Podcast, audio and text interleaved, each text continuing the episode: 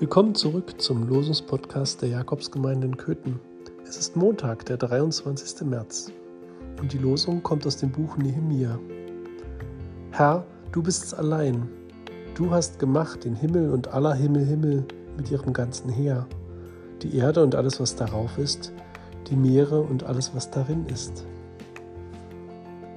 Ich liege auf dem Trampolin, zum Frust meiner Kinder. Sie meinten, ich sollte lieber springen, aber ich genieße es, hier zu liegen, mit dem freien Blick auf den Himmel. So blau. Nur ein paar Wölkchen sind zu sehen.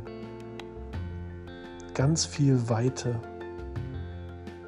Du da oben, Gott, hab Dank für diesen Tag. Danke für diesen Ausblick und für all das, was noch kommt in dieser neuen Woche. Und du?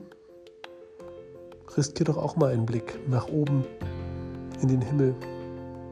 Auf dem Trampolin geht das ziemlich gut, aber im Notfall geht auch ein Blick aus dem Fenster.